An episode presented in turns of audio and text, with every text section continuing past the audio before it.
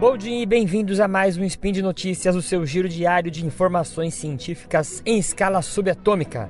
Esta voz é o professor Yuri Motoyama e hoje, dia 6 Irisian do calendário Decatrian e dia 16 de agosto do calendário que está com os dias contados, falaremos sobre a minha praia que é Educação Física e as Ciências do Movimento. E no programa de hoje, nós vamos conversar um pouco sobre o que é fadiga, por que você cansa e neurodoping. Será que tem como a gente hackear o nosso cérebro e conseguir gerar mais esforço físico? Barulhinho do Transformers e vinheta. Speed Notícias.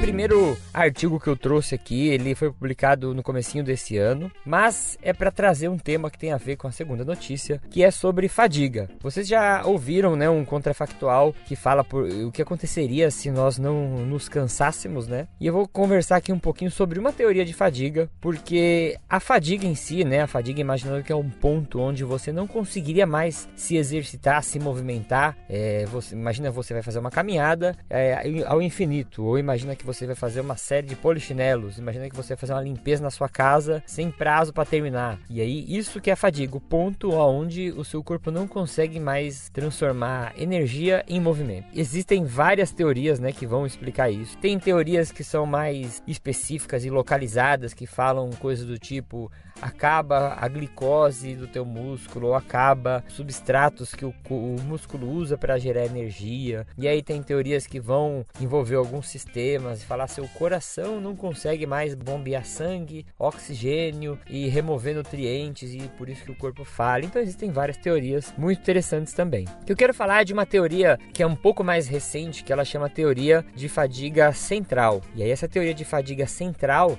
ela fala que a fadiga o cansaço, ela tá é um programa instalado no seu cérebro, no seu sistema nervoso central. E é como se fosse um programa que desse para nós seres humanos, né, uma proteção. Por exemplo, faz de conta que você é, é, decide sem treinar correr uma maratona. Você pode levar o seu corpo a um estresse biológico, vamos dizer assim, expor ele a um risco é, que pode causar é, lesões, que pode causar morte celular, falta de oxigênio, coisas desse sentido. Então, o corpo já vem instalado com um mecanismo de fadiga, estou fazendo aspas aqui com as minhas mãos, que faz com que você se canse antes de atingir é, esse limite corporal. E aí você, a gente, é legal a gente pensar que existem histórias, né? É, tem uma história muito popular que fala que ah, uma vez existiu um caso de uma mãe que viu um filho que estava preso embaixo das ferragens de um carro e ela fez um esforço muito grande e levantou aquele carro, né? E é, a gente pode é, usar isso, né, como, uma liberdade poética aí para pensar, né, que existem limites para o corpo humano, né? E só que quem coloca esses limites? Por exemplo, é, você tem aí no seu corpo, se você for estudar o seu músculo, você tem capacidade para gerar muita força e muita potência, né? Mas se eu falar para você assim, ó, levanta um botijão de gás, é, tenta erguer um carro é, você não conseguiria em condições normais. Mas sob estresse, né? Não sei se vocês já ouviram histórias de pessoas, sei lá, que foram assaltadas, que passaram por uma situação muito difícil e fizeram coisas com o corpo naquele momento de tensão, de estresse, né? É, que depois pararam para olhar e falaram: Nossa, né?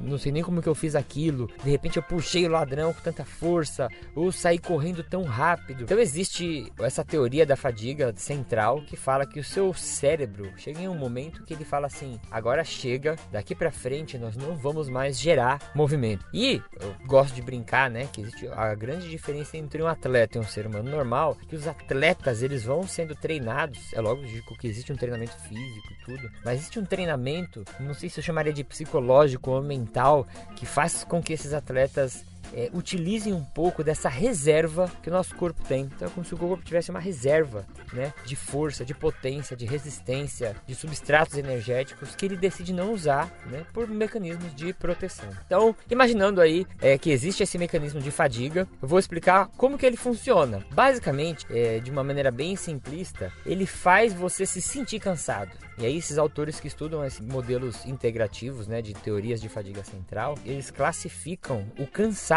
como uma sensação, a fadiga como uma sensação. E aí ele fala que o cérebro faz você se sentir cansado. E aí agora você tem que se imaginar a sensação de cansaço, né? A sua frequência é, respiratória alta, aquela sensação de peso no corpo, aquela sensação de calor, né? A temperatura aumentada do exercício, aquele desconforto todo que vai dando no corpo. Então ele vai como se ele fosse potencializando essa sensação que a gente chama de fadiga, de cansaço. E aí ela faria você conscientemente, de novo entre aspas, falar assim: cheguei no meu limite, eu vou parar, né? Então, basicamente funciona desse jeito. E agora eu vou para a segunda notícia que tem a ver com essa, que é sobre neurodoping.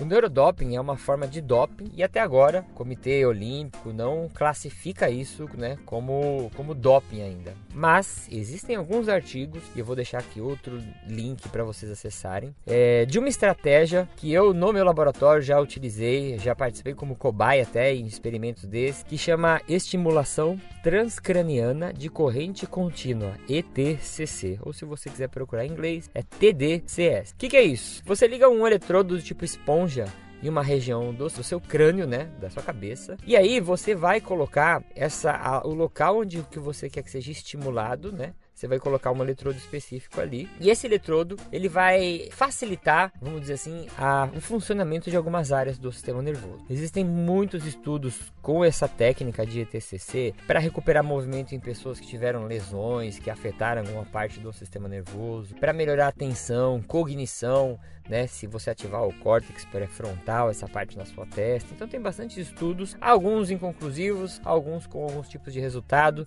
mas é uma coisa interessante da gente pensar. Em alguns trabalhos, e esses que eu vou deixar linkados aqui, estimular uma certa região do seu córtex. E aí essa região se chama córtex insular, ele fica em cima, bem em cima da sua orelha, indo um pouquinho mais para cima, como se fosse naquela parte que, o, que a gente tem um chifrinho aqui, que o diabo tem um chifrinho na direção da orelha. Existem é, teorias, né? Existem alguns estudos que falam que essa região é a região que processa a sensação da fadiga. Então, essa região é aquela região que começa a coletar estímulos do corpo, a frequência cardíaca está alta, a sudorese está aumentada, a temperatura corporal, e ela vai somando esses sinais e ela vai construindo uma sensação de, de fadiga que faz com que você pare o exercício ou o movimento que você está fazendo. E aí, a estimulação exatamente nessa região, em alguns trabalhos, é, tem efeito ergogênico. O que é ergogênico? faz as pessoas gerarem mais trabalho. Tem alguns trabalhos onde as pessoas correram uma distância longa, pedalaram um tempo X. Quando elas estavam sendo estimuladas, né, é, sob efeito da estimulação, né, não sob efeito do placebo que eles põem o aparelho, liga e desliga, é, a pessoa conseguia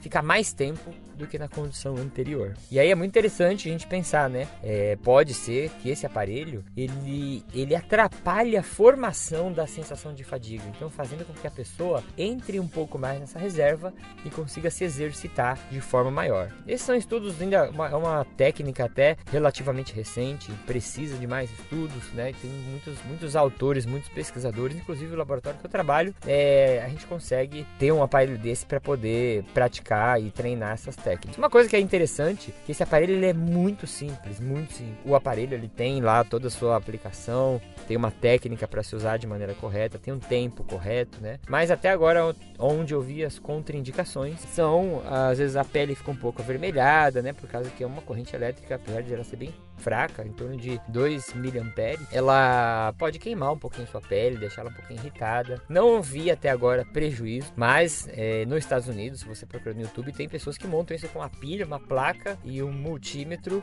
e elas mesmas estimulam lá as regiões certas, pegam algum tipo de tutorial e tentam fazer isso para estudar, para melhorar uma performance cognitiva. Pensando nisso, né, não sei se essa dúvida já veio na sua cabeça, mas você falou, pô, Yuri, como alguém nunca começou a comercializar isso? E já tem, já faz um tempinho existe um tipo de um fone de ouvido que se chama Halo Sport, também vou deixar o link, que é um fone que se você, eu já vi nas Olimpíadas pessoas usando esse fone, é, já fiquei uma vez prestando atenção, é, é, um fone despretensioso, tá lá no ouvidinho da pessoa, toca música de verdade, mas a alça dele, ela passa bem por cima, a alça de um fone de ouvido, a, quando uma moça usa uma tiara, a alça passa bem em cima do córtex motor, que é um córtex que auxilia na, na construção dos movimentos da organização dos movimentos. E esse fone, ele tem um lado lá, um ánodo e um cátodo, e ele vai gerar um estímulo elétrico. E esse estímulo atravessa bem, né, a, o, os ossos do crânio, a calota craniana, a pele, e ele consegue estimular essa parte superficial que é o nosso corte. Então, não tem trabalhos mostrando aí evidências sobre esse tipo de aparelhagem, mas existem, ele é baseado né, em uma técnica, tem algumas evidências. Certo, meu povo? Então, por hoje é só. Lembro que todos os links comentados estão aqui no post. Deixe também o seu comentário, elogio, crítica. Lembra ainda que esse podcast só é possível acontecer por conta do seu apoio no patronato do SciCast, tanto no Patreon, no Padrim ou no PicPay. Então, um bom domingo para vocês e não saiam ligando qualquer coisa que tenha eletricidade na sua cabeça.